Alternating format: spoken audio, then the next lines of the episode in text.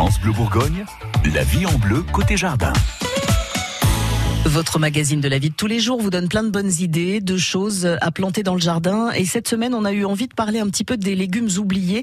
Vous savez, ces légumes qu'on prend plaisir à déguster en ce moment et que vous aurez peut-être euh, envie de planter vous-même l'année prochaine. Nicolas Brune, vous êtes notre expert jardin. Si vous nous disiez quelques mots sur le chervi, déjà c'est quoi? En fait, c'est un, bulbe vivace, on va, dire. On, peut un petit peu le protéger s'il fait vraiment très très froid. Ça fait vraiment beaucoup de beaucoup de racines. Euh, c'est un goût assez assez fin, assez assez doux, assez sucré. Euh, on peut l'utiliser en gratin ou en, ou avec un plat en sauce. C'est très très bon. On va donc on va donc euh, creuser autour. On va casser certaines racines. On va donc laisser toujours bah, la, partie euh, euh, dans le dans le sol. Donc on va donc utiliser les, les racines comme ça. C'est c'est sympa. À tester en tout cas. À tester, tout à fait. Le chou perpétuel, qu'est-ce que c'est que ça? Le chou perpétuel, en fait, c'est un chou qu'on va pouvoir garder 2-3 ans, en fait, dans le, voire plus dans le jardin. Ça fait une tige principale avec beaucoup de, bah, il y a beaucoup de, de, de, ramifications qui vont se faire. On va donc cueillir les, les feuilles, feuille à feuille. Euh, on va donc les, les, consommer comme un chou classique. On peut le consommer donc euh, cru ou cuit. C'est assez sympa. Ça évite bah, d'avoir euh, bah, un plant de chou qu'on va, avec un gros chou qu'on on va pas forcément utiliser ouais.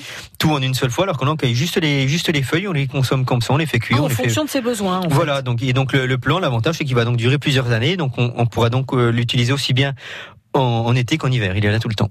Le concombre citron. Ah, ça, ça, ça, ça, on connaissait le concombre masqué. Non, ça c'est mon coup de cœur. Le concombre citron, c'est un concombre qui, qui est rond, euh, un peu de la taille d'un citron, qui est jaune comme un citron, qui produit relativement bien, qui on va donc l'éplucher, le, retirer les pépins, l'utiliser comme un concombre en salade classique. Et l'avantage, c'est qu'il est très très digeste.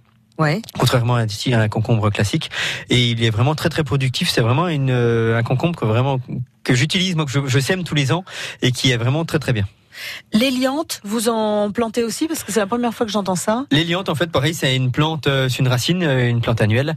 On va l'utiliser en aussi bien, on peut le faire cuire à l'eau, euh, utiliser en, en avec de la vinaigrette, manger avec de la vinaigrette. On peut également le, le faire en gratin ou en purée. C'est c'est pas très très commun. On va les trouver pas mal en ce moment sur les foires aux plantes.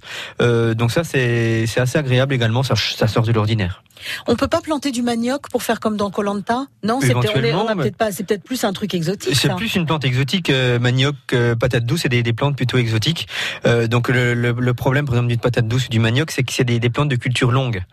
Et le problème, quand, ils quand il faudrait encore un petit peu de, de chaleur, on va arriver sur octobre-novembre et du froid. Et... Donc éventuellement, la patate douce, qui est bien, c'est la cultiver par exemple en pot. Comme ça, quand il va commencer à faire froid, ben on la rentre dans une véranda, par exemple, on, on finit la, on finit la maturation. Faut des grands pots quand même, hein, parce que ça peut. Oui, il faut un pot de 40-50 cm de diamètre. Des choses à tenter, en tout cas. C'est bien de faire quelques expériences dans le jardin. Merci Nicolas Brune, dont les conseils sont sur francebleu.fr. Dans une heure, Gilles Sonnet, notre expert en plantes d'intérieur, va nous parler du muguet parce que demain c'est le 1er mai. Vous allez peut-être vendre tout le muguet que vous avez cueilli dans les bois ce week-end. Il y a quand même quelques petites réglementations.